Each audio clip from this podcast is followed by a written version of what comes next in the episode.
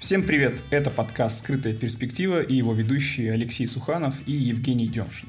Привет, ребята! Сегодня мы решили поговорить о такой теме немножко щепетильной и даже слегка интимной во многом, о личных финансах, эм, о том, как не просто зарабатывать, а приумножать свои деньги, откладывать, копить и инвестировать. Мы позвали в гости нашего коллегу, друга, фотографа и инвестора Илью Радченко.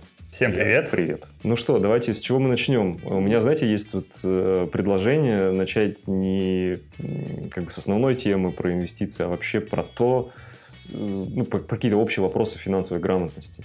Я бы даже предложил, может быть, начать с тех проблем, с которыми сталкивается фотограф в отличие от человека, который работает на какой-то работе стабильный, понятный, контролируемый. То есть вот какие, может быть, Илья, ты, ты как фотограф, как и мы, видишь наверняка какие-то минусы профессии фотографии, какие-то сложности финансовые. Вот как бы что ты подмечаешь в этом плане? Для себя я подметил много лет назад, что мне очень сложно планировать. Планировать семейный бюджет, планировать э, какие-то денежные приходы, потому что не было никакой стабильности. Вот я думаю, что у вас на самом деле примерно то же самое в жизни происходило, ведь так? Ну смотри, давай, чтобы не быть абстрактным, я могу прямо вот вскрыть карты и примерно раскидать, как у меня выглядит сейчас э, мой бюджет. Смотрите, значит, э, у меня э, из обязательных платежей это ипотека. Э, значит, обязательный платеж это 10 тысяч рублей, но мы стараемся идти чуть вперед с опережением графика, допустим, 15 тысяч рублей. 10 тысяч рублей ну, в зимний период, в летний, может быть, там меньше. Это коммунальные платежи. Итого 25 плюс э, это какие-то расходы на еду 30-40 тысяч рублей, да, это получается у нас там уже ближе к 60 тысячам рублей мы подбираемся. А затем есть э, расходы на одежду, какие-то там мелкие покупки в течение недели, там, ну, это еще докинем десятку, например, на это, это уже 70. Занятия дочерей, всякие секции, детский садик и прочее, прочее. Младшая, значит, ходит в коммерческий, это значит 8 тысяч, старшая в муниципальный это 2 тысячи, плюс еще секции, и то есть все пятое, десятое, еще 15. То есть мы уже подобрались к 85 тысячам рублей. Ну, в общем, вот мы подобрали, ну, это вот из таких обязательных, условно плюс говоря. непредвиденные плюс там что-то истории. Не, да, что там сломалось, надо что-то отремонтировать и так далее. А, машина, машина, если размазать страховку, там, 2 ТО в год бензин, это где-то 10 тысяч рублей в месяц.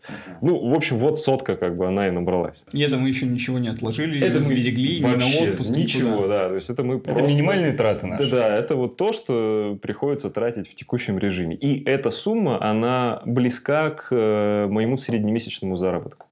Сейчас моя жена находится в декрете, и, по сути, мы живем таким образом, что вот мы закрываем текущие наши платежи. Если удается что-то отложить, мы это откладываем. Если нет, то Собственно, мы живем вот в таком режиме. А, и у меня первый вопрос. Вот как, имеет ли смысл вообще вот эти сбережения и откладывания, когда ты не можешь это делать регулярно? Ну, то есть, мне всегда казалось, что инвестиции начинаются с того, что когда ты там выделяешь какой-то бюджет, условно говоря, там 10-20% от своего дохода и ежемесячно куда-то вкладываешь. Если ты этого не можешь, вообще имеет смысл начинать это? Ну, смотри, во-первых, у меня примерно такие же траты, как у тебя. Вот. Но мы в моей семье решили поступить немножко иначе, и первым делом мы откладываем. То есть все приходы, которые у нас приходят, мы сразу же 10-15% от, наших, от нашего совокупного дохода с э, супругой, мы его откладываем именно на там, какие-то копилки, трат, ну такие вот, э, на инвестиции. Мы сразу же откладываем. И потом уже ту сумму, которая осталась, мы ее планируем на месяц. То есть э, обязательные платежи, какие-то там э, необязательные платежи, развлечения и прочее. То есть у нас, э, я уже несколько лет веду табличку, то есть я четко знаю даже по месяцам, когда у меня какой расход будет. То есть э, в расходы я еще... Я, для, для меня, допустим, оказалось удивительно, сколько мы тратим на подарки на дни рождения, к примеру. И поэтому мы стали ее вести, чтобы понимать, сколько в месяц нам нужно денег на это. Вот. То есть мы делаем так. То есть сначала Откладываем, инвестируем на будущее, а потом... В какой-то известной книге по грамотным финансам как раз была фраза «заплати себе сам». В первую очередь заплати себе сам, а потом уже все остальное. Я считаю, что это на самом деле мудро. И тогда не будет вопроса о том, откуда брать деньги на откладывание. У тебя всегда будут каждый месяц, у тебя будут деньги на инвестиции. И даже доказано, в принципе, что 10% от дохода ты их, как правило, не заметишь, если у тебя изъять эти деньги в самом начале. Причем, мне кажется, сейчас еще можно сделать такой очень простой ход. На, у большинства банков появилась функция инвест-копилка называется. Ты ее подключаешь, и у тебя автоматически с каждой траты какая-то маленькая копеечка да. падает на этот сберегательный да, счет. Да, у меня это есть, да. И там накапливается так-то нормально. Ну, то есть это вполне можно использовать как вот такой незаметный способ, который не сильно нагрузит вроде как визуально карман расходами, но вот начать он очень хорошо работает психологически, ты его не замечаешь. Да. Я еще подключил помимо инвесткопилки регулярный платеж.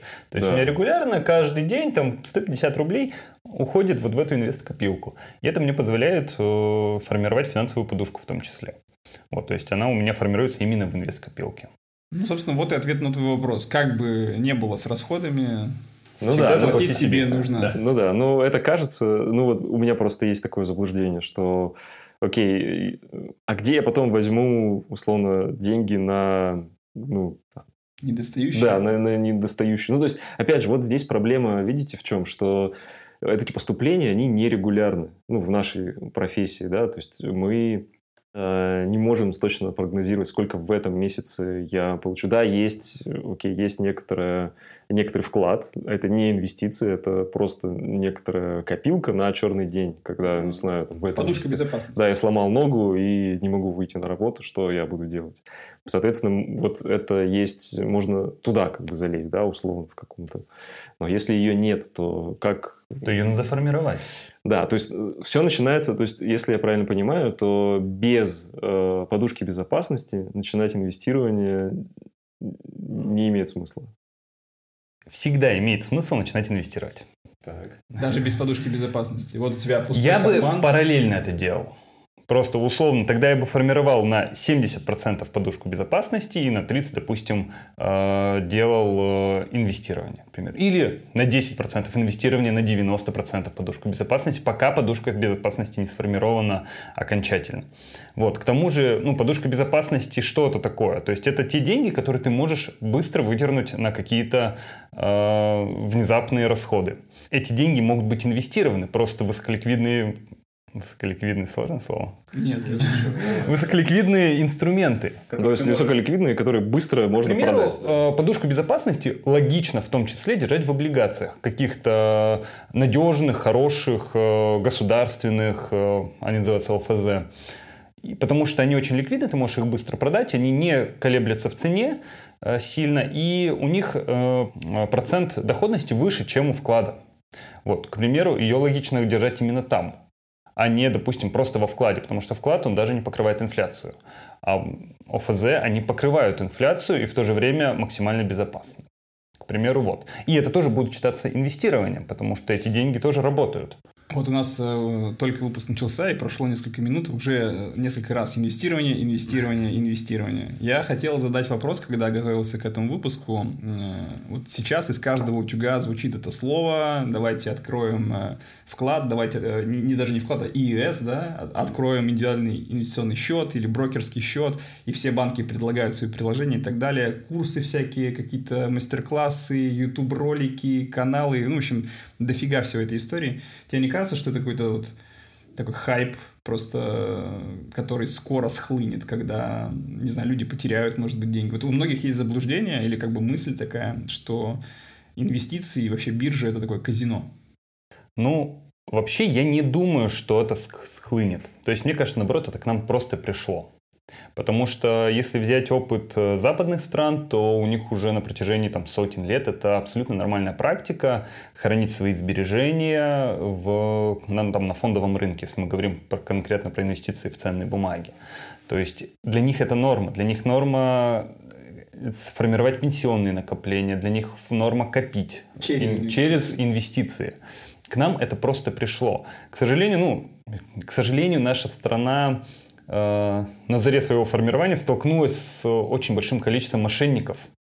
очень больших, большим количеством именно разных пирамид, где люди деньги теряли. И поэтому, наверное, у нас сформировалось вот такое заблуждение о том, что это какое-то разводилово. Но в последнее время вообще институт фондового рынка, он развивается, он становится безопаснее, контролируемее. И поэтому я не думаю, что это стало какой-то там, будет разводиловым, будет какой-то проблемой для людей. Просто нужна, на самом деле, финансовая грамотность, которая у нас э, в стране нету. Ну, на самом деле, не только в нашей стране. В принципе, у наших родителей ее не было, потому что они жили в другом э, строе экономическом. Поэтому это просто к нам приходит.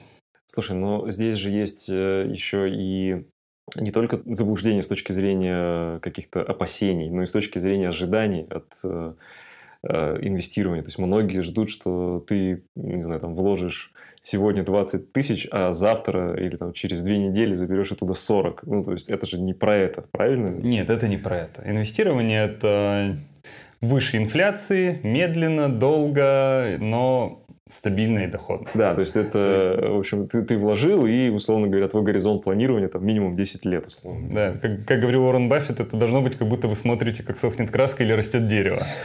То есть это история про это. Это история не про там, быстрые доходности. Конечно, они есть, но это сопряжено и с риском э, повышенным, и зачастую с э, мошенничеством и мошенниками.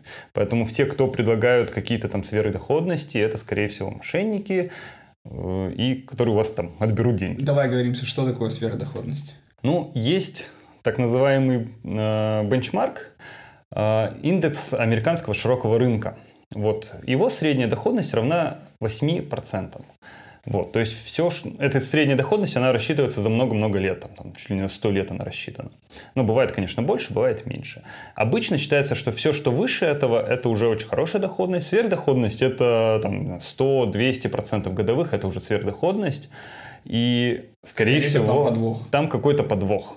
Там есть, скорее всего, мошенники. В принципе, на этом рынке везде, где есть деньги, есть мошенники. Так всегда было, так было и сто, и тысячу лет назад. Ты с ними сталкивался когда-нибудь? Слушай, напрямую нет.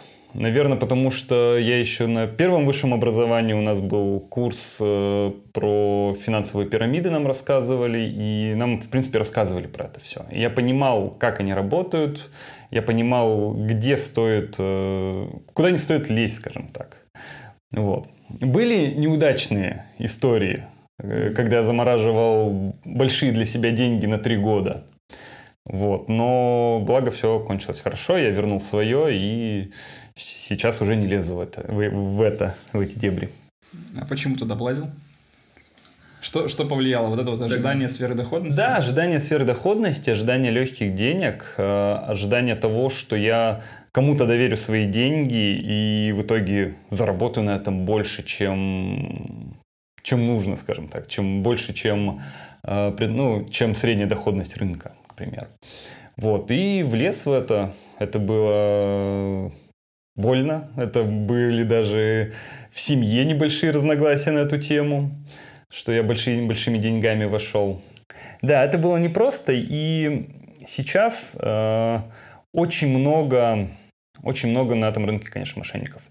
Я думаю, ни для кого не секрет, это про криптовалюты, к примеру, взять то же самое. То есть там сейчас очень много хайпа, очень много разных э, мошеннических схем, очень много в интернете пестрит об этом, что гарантированная доходность, э, вы там точно не проиграете. То есть э, сейчас очень-очень много мошенников на этом рынке, потому что рынок только зарождается, банально инвесторов приходит очень много, миллионы приходят, открывается счетов, миллионы инвесторов приходят на этот рынок. И для большинства, не имея никаких пониманий финансовой грамотности, многие люди приходят к тому, что мы хотим заработать сейчас, да побольше, да побольше, и, к примеру, там 10% годовых это уже не подходит людям. И поэтому мошенники на этом, конечно же, наживаются и зарабатывают на этом. Я еще хотел закрыть тему бюджета. Вот э, мы все с вами здесь э, семейные люди, получается. И как вообще у вас выстроен бюджет? У вас у каждого в семье отдельный бюджет, и вы скидываетесь на общие траты? Или у вас это общий котел, куда вы все сливаете, а потом Как, как я, думаю, я, я думаю, что на самом деле у нас у, как будто бы у всех по-разному по ощущениям устроен бюджет. Но я могу начать с себя. Давай. У меня семейный бюджет построен по такому принципу, что я веду все расходы, э, ну, свои все полностью веду, потому что я помню и знаю, когда я заплатил за что, и с помощью программы CoinKeeper, максимально простая для телефона, заношу все расходы, и, соответственно, потом в конце месяца, там, квартала или года могу увидеть, э, где как все получалось по доходным расходам, или какие статьи начинают превышать э, там, какие-то возможности мои, и нужно немножко себя осадить.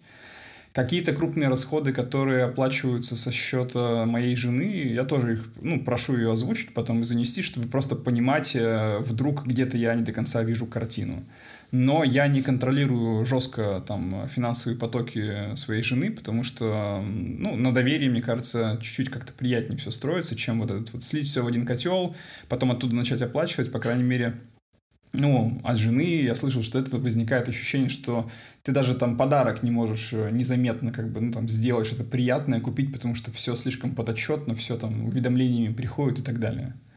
То есть как-то... И вот мы решили, что давай так. То есть всегда можно вместе скинуться в один какой-то счет сберегательный, мы вместе планируем какие-то большие расходы, но какую-то мелочь или какие-то там, может быть, небольшие хотелки мы друг друга не контролируем.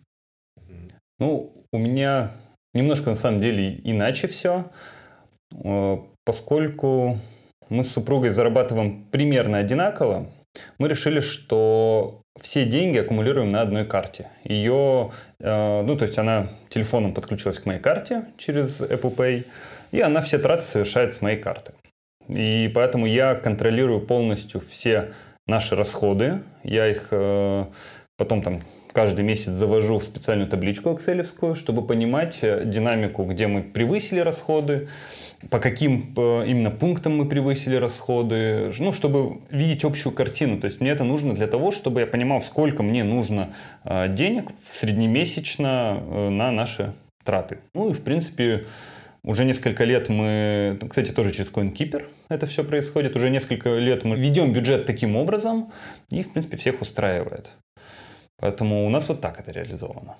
Но у нас так же, как у Ильи, только единственное, что у нас просто общий счет, и к нему две карты выпущены. То есть у каждого как бы своя карта, э, но счет общий. И туда как бы все, все деньги, они поступают туда, и тоже с него как бы ведется.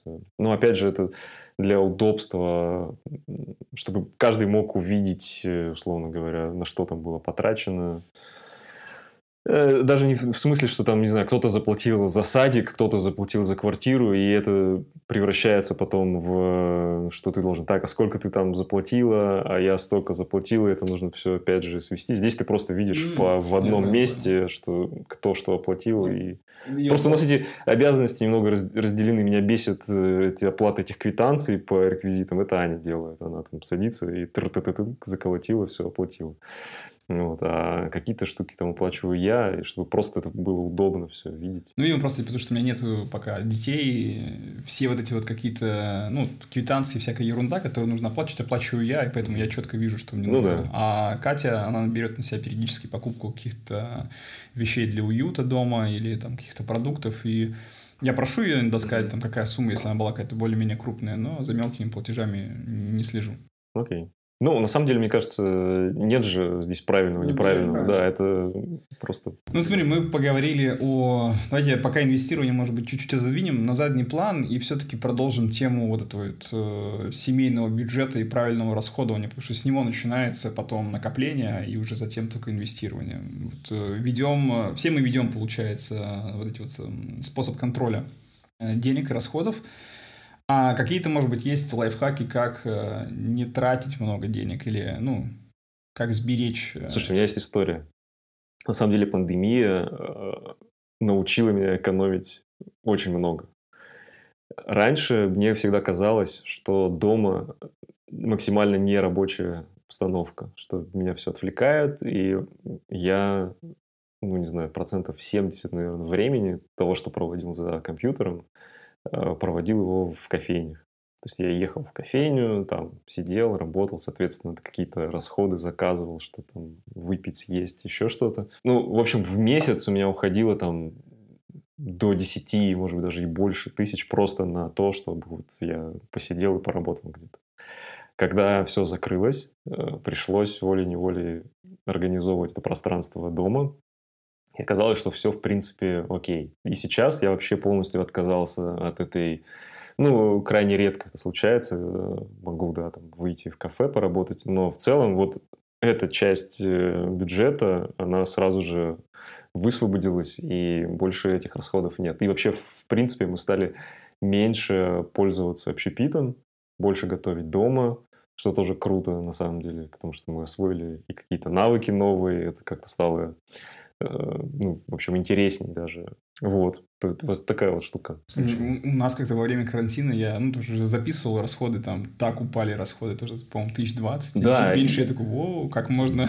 Да. Что, так можно было? Да-да-да. И то есть ты понимаешь, что вроде бы и качество жизни твоей не упало, но ты ну. как бы... Ну, да, что-то, конечно, изменилось, но ты просто понимаешь, что раньше ты этого не замечал, потому что это было в каком-то повседневном формате. И это тоже не приносит тебе очень много эндорфинов, потому что ты каждый раз, там, приходя в ресторан, для тебя это уже, ну, типа, да, опять ресторан, как, как какое-то повседневное событие. А сейчас это все равно какой-то выход, и это ну, более такое, что ли, ощутимое событие да, в твоей жизни. Ну, у меня на самом деле две истории, два таких лайфхака. Я для того, чтобы себя приучить э, инвестировать и откладывать, э, тоже, кстати, связано с общепитом, я решил, что если я сегодня условно не иду в ресторан, то я какую-то денежку, свой обед откладываю, Подвешенный обед? Да.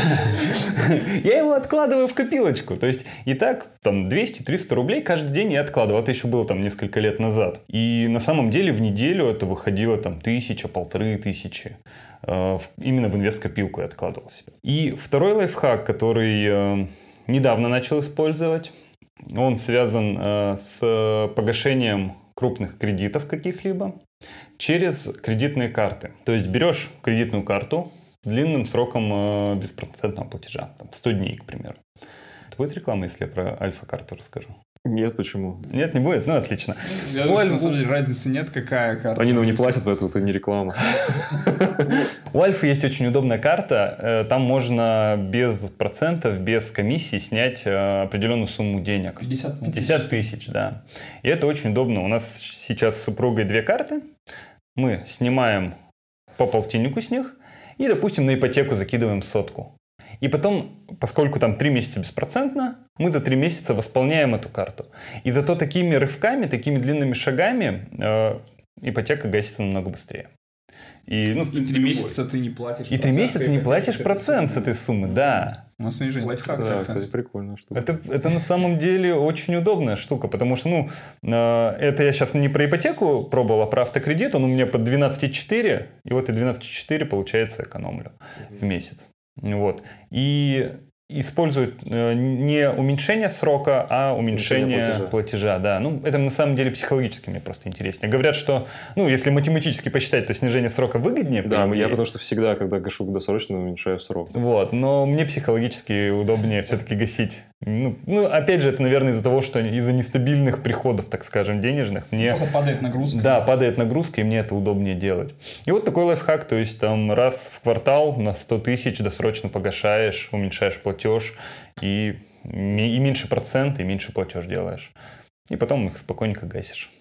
Беспроцентно. Вот такой Круто. небольшой лайфхак. Какие-то еще, может быть, есть такие супер идеи полезные? Какие-нибудь лайфхаки с интернет-магазинами, там, с продуктами, не знаю. Ну, слушай, у меня жена Аня, она, например, очень круто экономит вообще на всем. Э, не в том плане, что она не тратит, а наоборот, она тратит, но по всяким купонам, скидкам, где-то какие-то есть там акции, она обязательно все это мониторит, участвует в каких-то коллективных закупках, сама их организует, чтобы все это... То есть мы, на самом деле, вот вот эти кроссовки New Balance, ну, я сейчас буду соврать, но точно обошлись не дороже там 3000 рублей. Ну, то есть вот все, все, что мы покупаем, оно, во-первых, качественное, но мы покупаем это дешевле, чем это вообще в магазине. Я вообще не помню, чтобы мы когда-то ходили в магазин, ну, кроме детской одежды, что иногда бывает там нужно прямо здесь и сейчас, покупать себе какую-то одежду в магазины. Прямо. Потому что я иногда же захожу туда и просто офигеваю от цен от этих, думаю, блин, Капец. Ну, кстати, у меня эта обязанность тоже на жену возложена. Она прям тоже мониторит постоянные какие-то скидки, где-то там в магазинах что-то, через Инстаграм ищет блогеров, где-то можно купить какую-то одежду на заказ, возможно, привезти там сумки, все-все-все. И тем самым мы очень тоже хорошо экономим наш семейный бюджет на каких-то таких э, тратах. То есть она прям у меня тоже большая-большая молодец. Заслужили хороший вкусный ужин.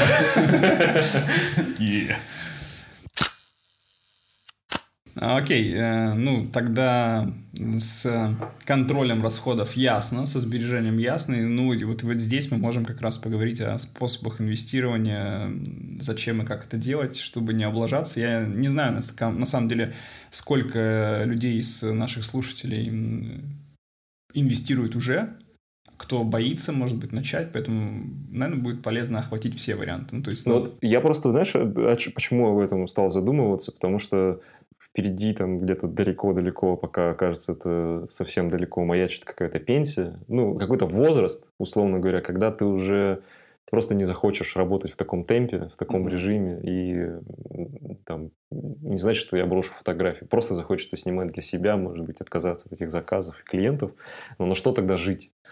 Как э, вообще не уронить свой уровень жизни и вообще что там от государства ты получишь? Ничего не получишь. Учитывая, что большинство из нас фрилансеры, да, так или иначе. Да. Ну, там, окей, там какие-то отчисления ты в пенсионный фонд там делаешь, ну, получишь ты какую-то минимальную там пенсию, которая будет там сколько там, не знаю, 18. И то не ясно, что будет через 20 Да, и то, лет, да, они там все пересмотрят, и, в общем.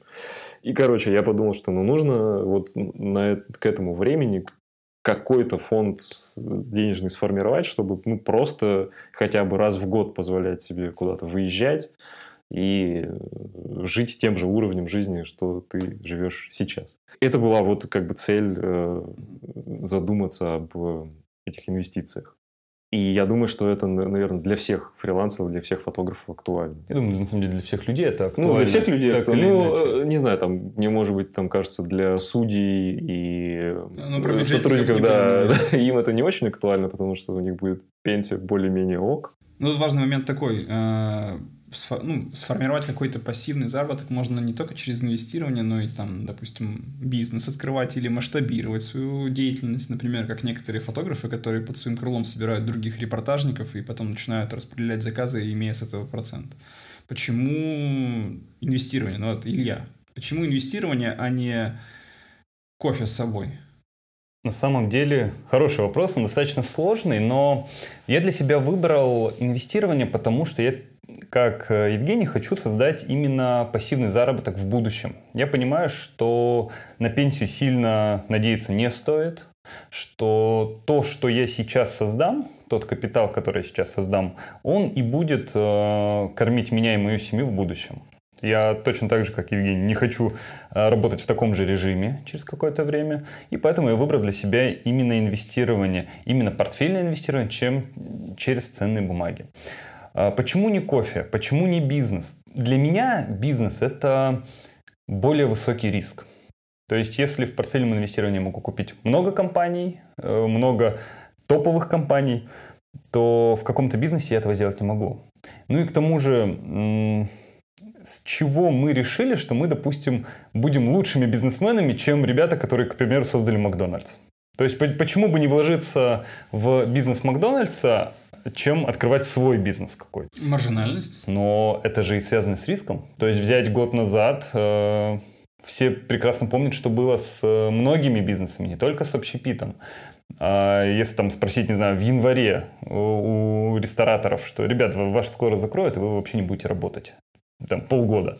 Многие скажут, да нет, такого не может быть, что это, как так, как так.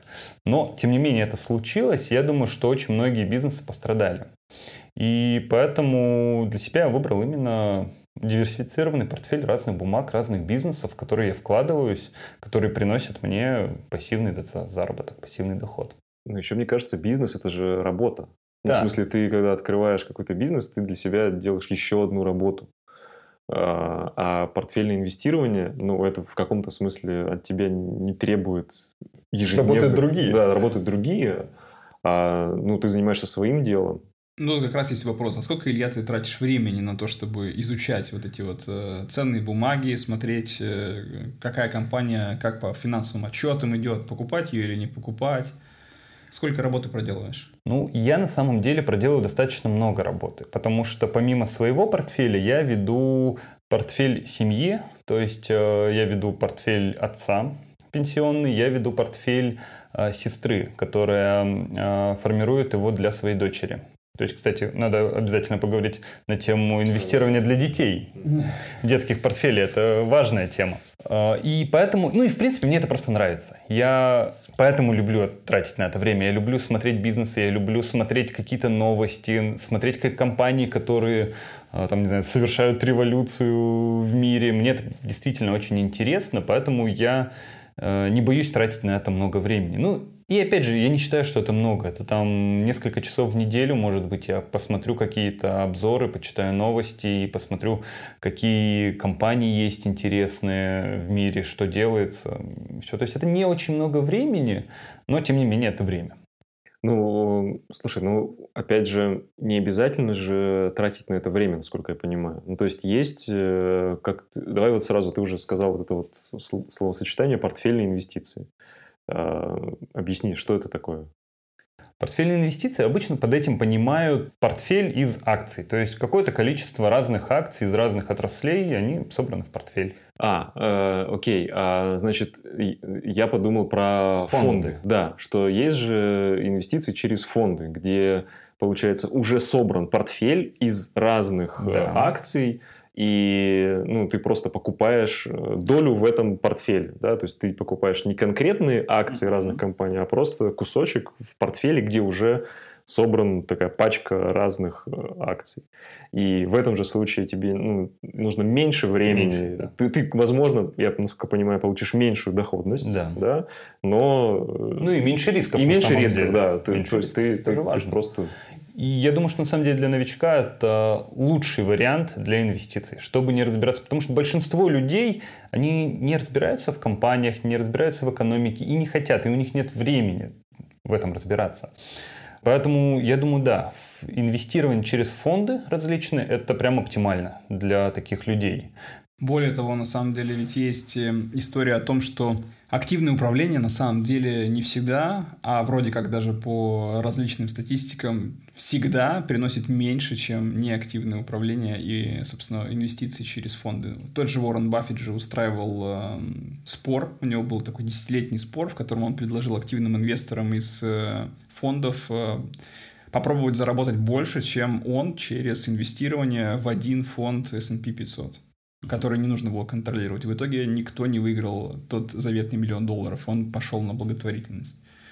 Имея вот такой опыт, почему ты все равно занимаешься активным инвестированием, хотя вот уже прямо факт на десятилетней дистанции фонд показал лучший результат?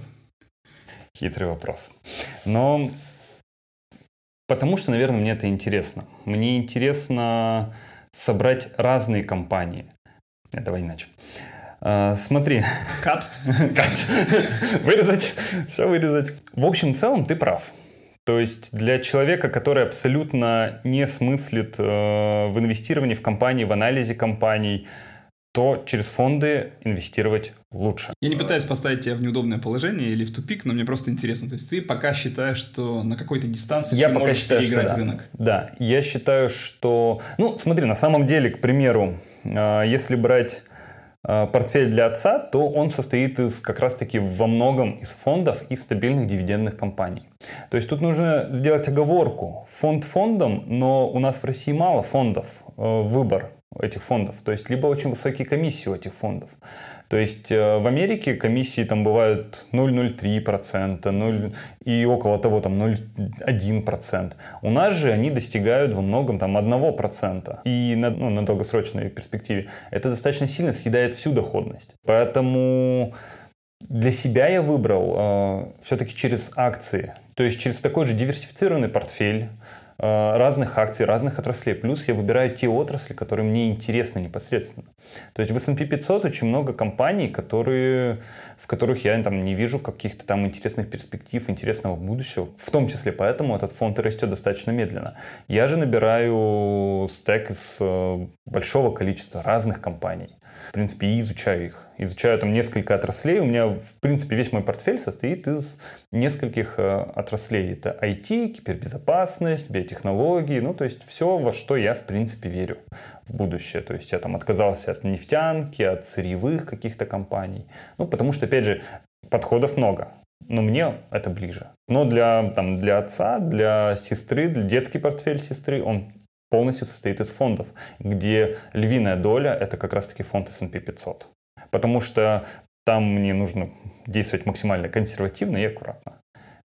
В своем же портфеле я могу увеличить уровень риска, контролируемого опять же, но попробовать, в принципе, заработать больше. Да и время у меня еще есть. Мне всего 30. Ну, вот, кстати, про время это же хороший тоже момент, что чем более длинная у тебя дистанция, тем больше риска ты можешь себе позволить. Ну, да, да, в том числе. То есть, когда тебе, там, условно говоря, через 10 лет выходить на пенсию, ты уже не будешь там, да... Все в крипту. Да-да-да, это уже не твой сценарий, потому да. что, возможно, что ты останешься вообще ни с чем. Ну, опять же, тут очень важный момент, что нужно правильно диверсифицировать свой портфель. То есть, покупать... Вот лично я сторонник того, что нужно покупать много бумаг. То есть от 20 до 40 бумаг в портфеле для меня это норма. Многие со мной не согласятся. Многие скажут, а проще S&P 500 купить и все. Ну, разные подходы. Тут на самом деле у каждого человека, у каждого инвестора свой подход к инвестированию. Но там те книги, которые я читал, те курсы, которые я читал, они все-таки про широкую диверсификацию. А у тебя есть какое-то образование? Ну, у меня, можно сказать, полтора высших экономических образования. Сейчас получаю второе высшее образование экономической высшей школе экономики. Ну и, в принципе, когда я получал аттестаты э, специалиста финансового рынка государственные, то там тоже я проходил обучение. У меня два таких аттестата. И, в принципе, немножко в этом все-таки разбираюсь и понимаю, как и что. Слушай, а ну хорошо, вот ты, получается, э, есть э, частный инвестор, а есть квалифицированный инвестор? Или это, это одно и то это, же? Это, по сути, одно и то же. Но у тебя есть статус квалифицированного Да, инвестора. у меня есть статус квалифицированного А что он тебе дает? Он, э, я его получил прежде всего, ну, во-первых, я не исключаю, что в будущем когда-нибудь, э, может, буду работать в, в какой-то финансовой структуре, вот, не фотографии един, скажем так. И тут есть такие моменты законодательства. Я не знаю, как будут э, контролировать наши власти финансовый рынок, потому что ходит много слухов, что очень сильно хотят закрыть, ну, то есть сократить количество инструментов для обычного частного инвестора. Ну, под предлогом там сберечь их э, инвестиции и все в этом духе. Для квалифицированных инвесторов таких ограничений не будет. То есть э, я инвестирую только, ну, то есть все мои инвестиции это только долларовые инвестиции в иностранные компании.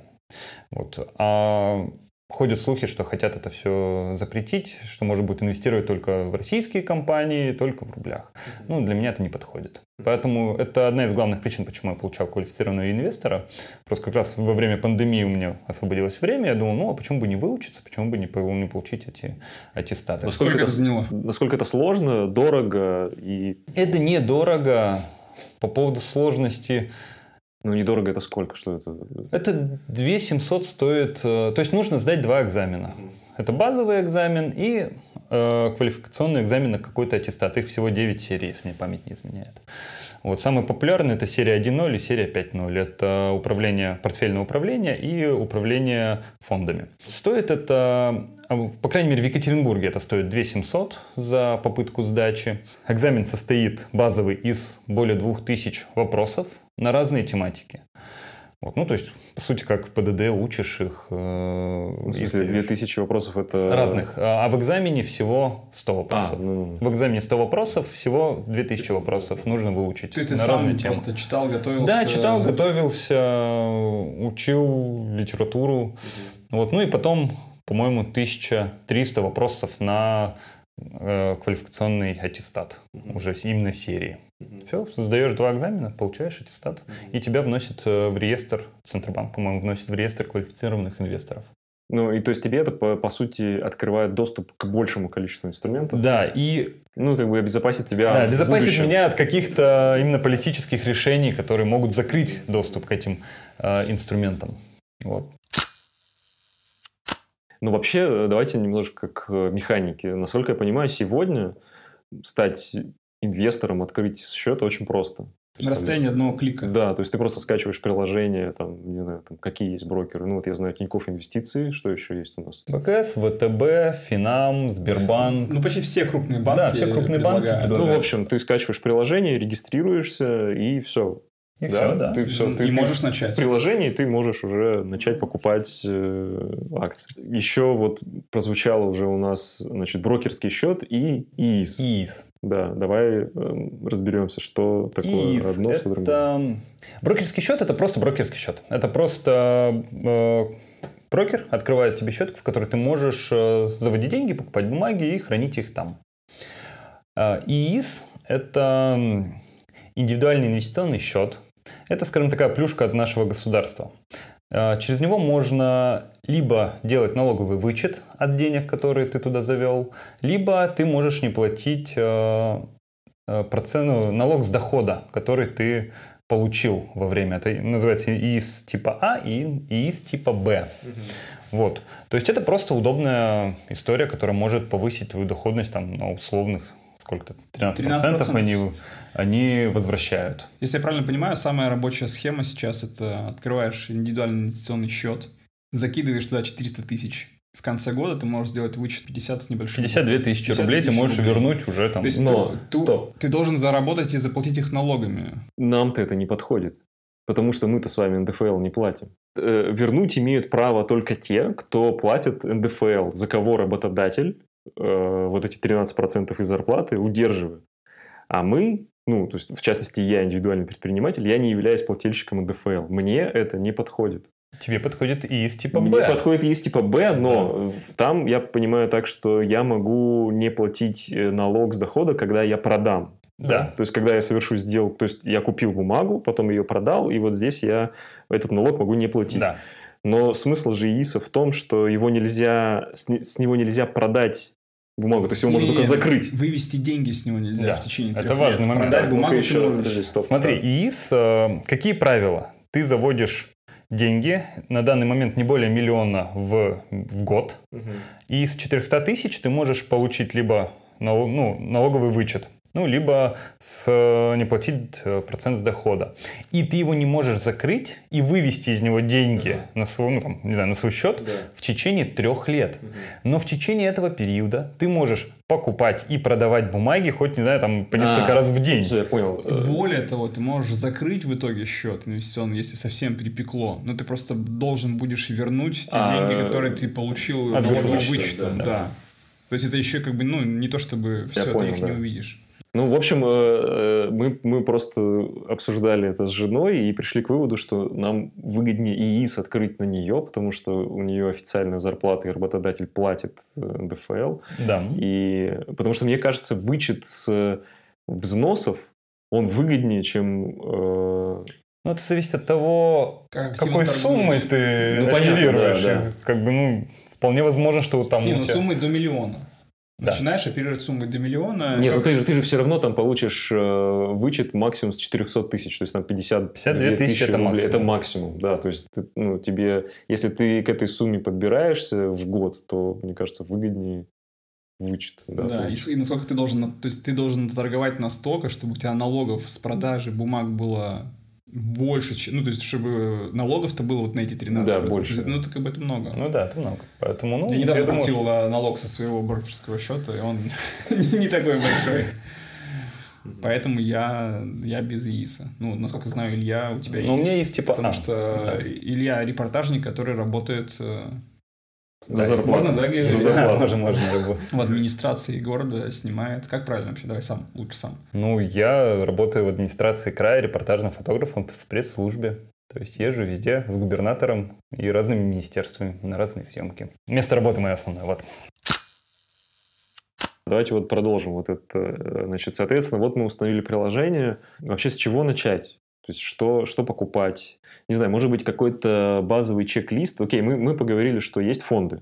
Что типа фонды это низкорисковый вообще там история, что ты просто, не знаю, как, как там выбираешь. Фонды тоже разными бывают. Ну да, да, окей, там что есть. Ну, ты, может быть, выбираешь какой-то по душе, там, типа вот там фонд, который инвестирует в IT, и ты, типа, любишь IT. И потом IT летит вниз. В да. марте просто. Да. Жестко. Слушайте, но э, мне кажется, вообще инвестиции во многом это и про анализ, и про какие-то знания, но в том числе это и про какую-то ну, просто веру в какую-то отрасль. Ну, условно говоря, ты веришь, что альтернативная энергетика будет там расти, и инвестируешь в нее деньги, но как бы ты не знаешь, что в будущем там произойдет. Вдруг Э, Солнце знаю, перестает Солнце, светить, да, да, смог, повис, смог повисает над всей нашей планетой и как бы остается там нефть. Ну, и опять же, мы приходим к тому, что нужно собирать диверсифицированный портфель из разных отраслей и бумаг. И тогда вера там, в одну альтернативную энергетику не обернется для тебя тотальным провалом, скажем так. Вот, поэтому, ну, если есть такая классическая прямо схема, то на каждую отрасль не более там 15-20% от портфеля и на каждую компанию не более 5% портфеля. То есть есть вот такая вот прям классическая история, и тем самым ты очень сильно ограничиваешь свои риски. То есть если ты условно купил компанию, там, не знаю, на 3-5% от портфеля, и она упала, то этот убыток, в принципе, можно и принять, и он не будет для тебя фатальным, потому что, ну, потерять, там, не знаю, 3%, ну, ничего, ничего сверхстрашного нет. Угу. Вот, поэтому диверсификация наша все. Ну, то есть вкладывать, э, преследовать вот это правило 15% отрасль и не более 5% на компанию. на компанию. Ну, мне кажется, это оптимально. Угу. Это если мы говорим именно про акции, про компании, можно также разбить и по фондам, к примеру. Есть, конечно, контраргумент этому, что чем больше у тебя компаний, тем потенциальная прибыль меньше. Ну, то есть, если какая-то компания, в которую ты сделал ставку, выигрывает сильно, но она выиграет сильно на эти 3% прибыли даже, да, если она вырастет в два, в два раза, то это как бы не, не супер много. Не супер много, как бы, но... Чем ниже риск, тем и ниже доходность, к сожалению. К сожалению, так, да. Ну, можно, не знаю, все, все в Теслу. Это не финансовая рекомендация.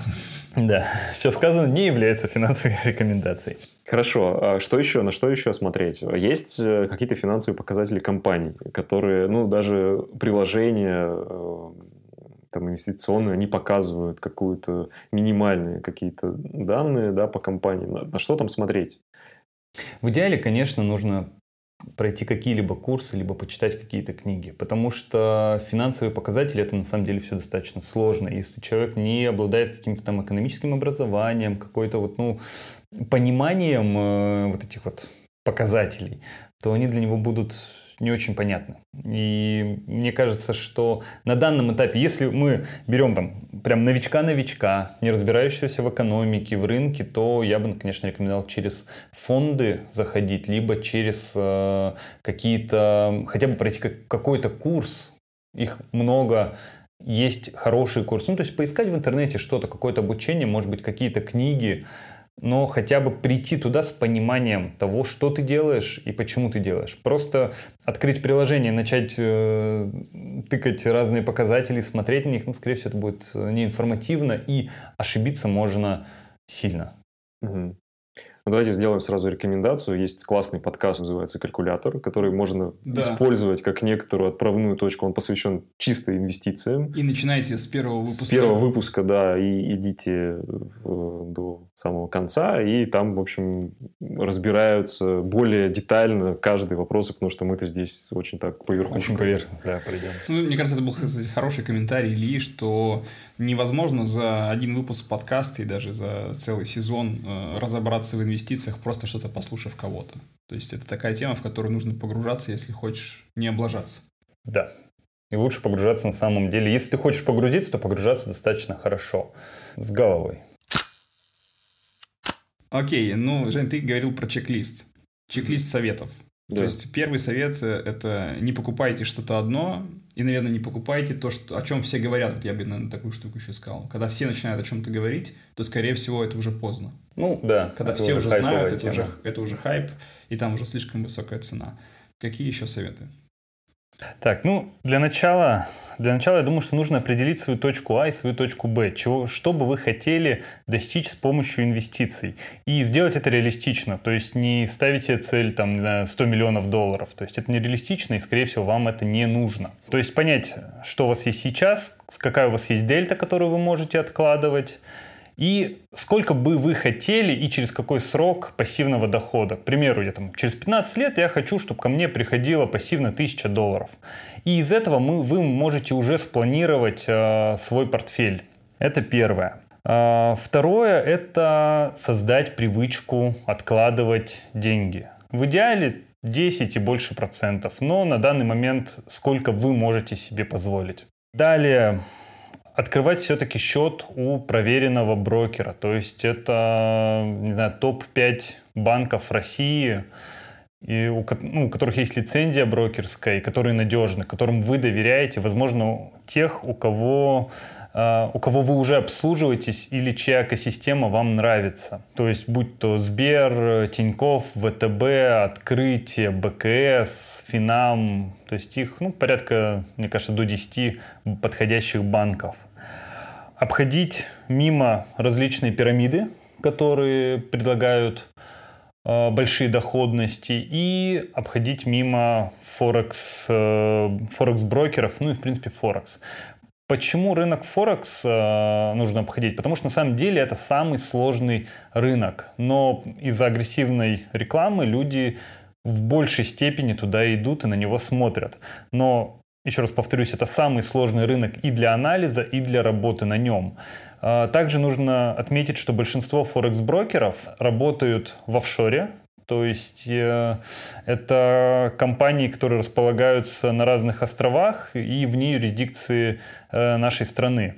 Следовательно, если вы туда положите деньги, то если они вам их э, откажутся выводить, то очень будет сложно их э, получить назад. Далее нужно помнить, что где предлагают высокую доходность, там, скорее всего, сидят мошенники. Это, к слову, о пирамидах, о различных финансовых схемах, их тоже обходить стороной.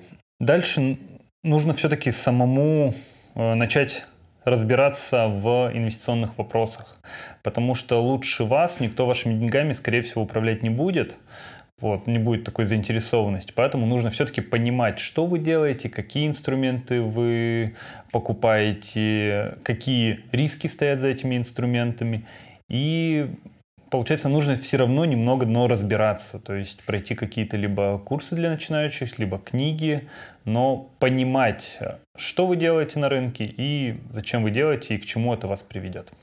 Вот, пожалуй, основные советы, которые я бы хотел отметить.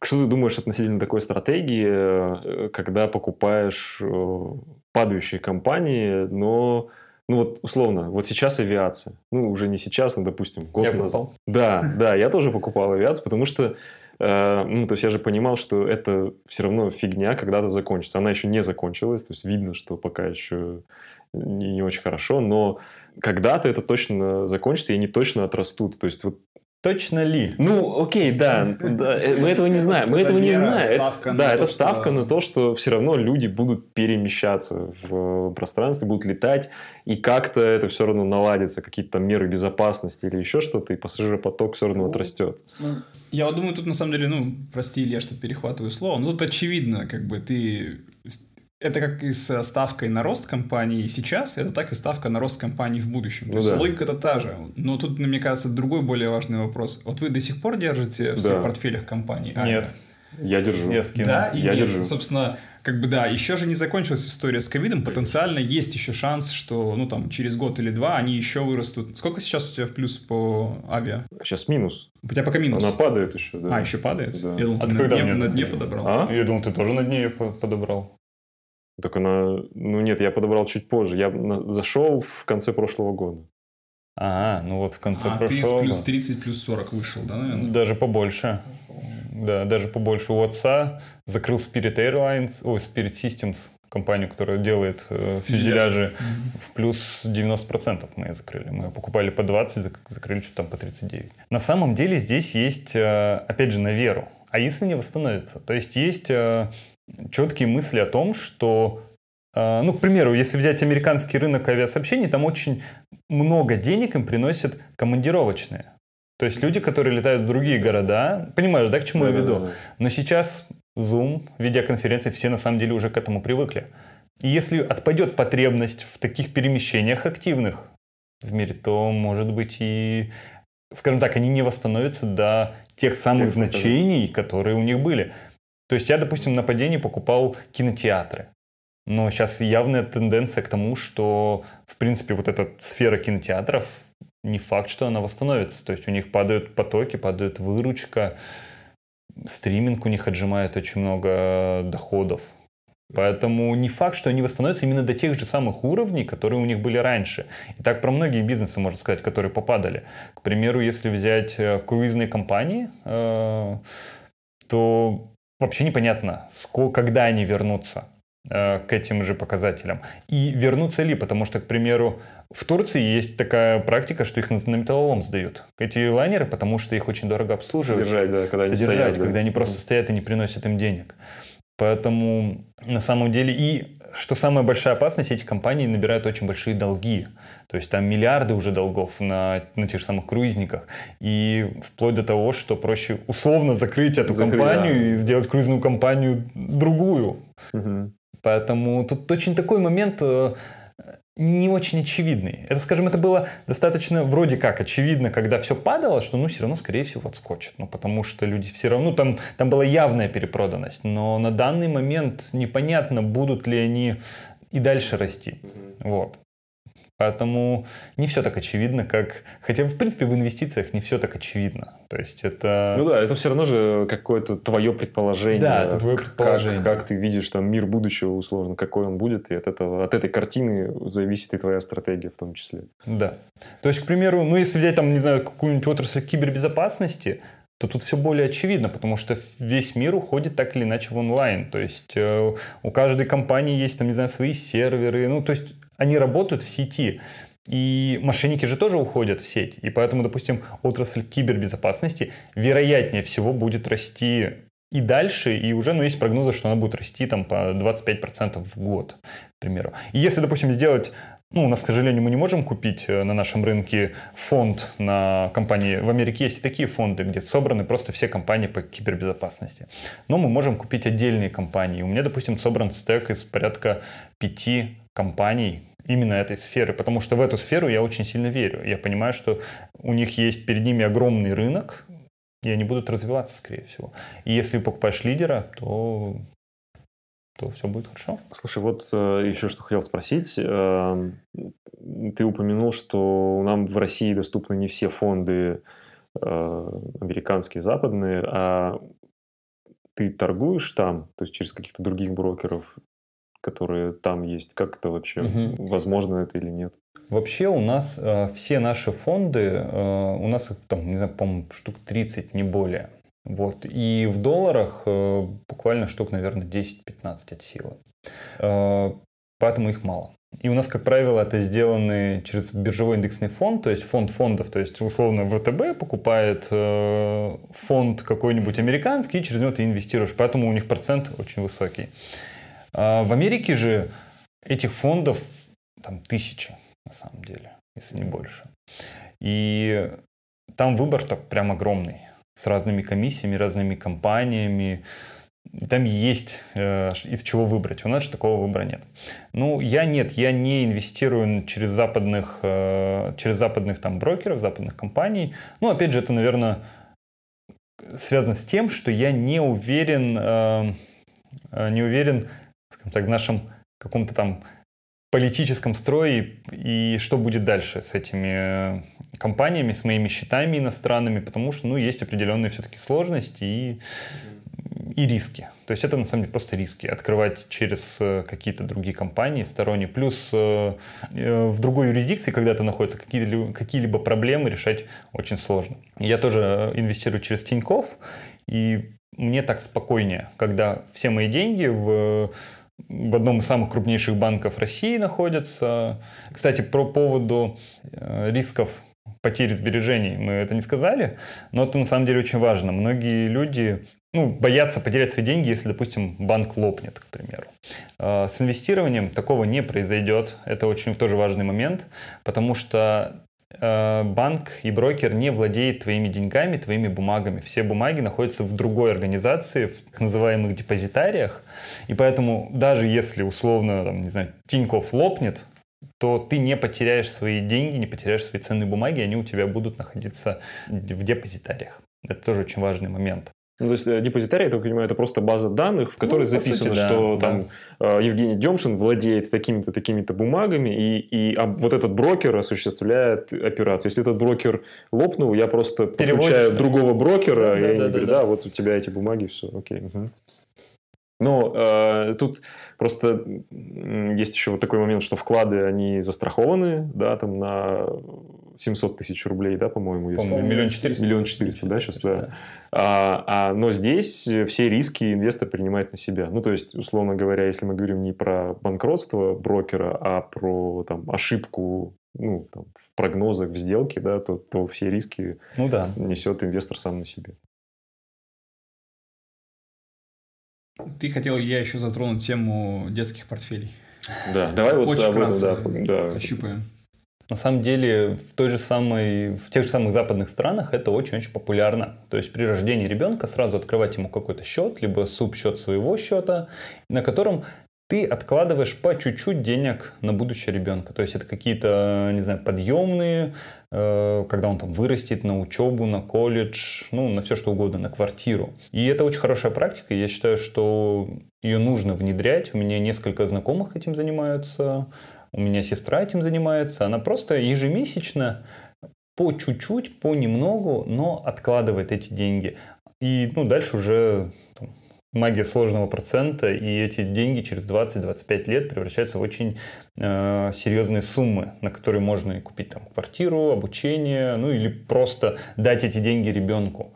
То есть вот у меня есть э, очень хороший друг, он, у него две дочери, он откладывает каждый там ежемесячно по 3-4 тысячи рублей э, в этот портфель. Для каждой? Да, для каждой.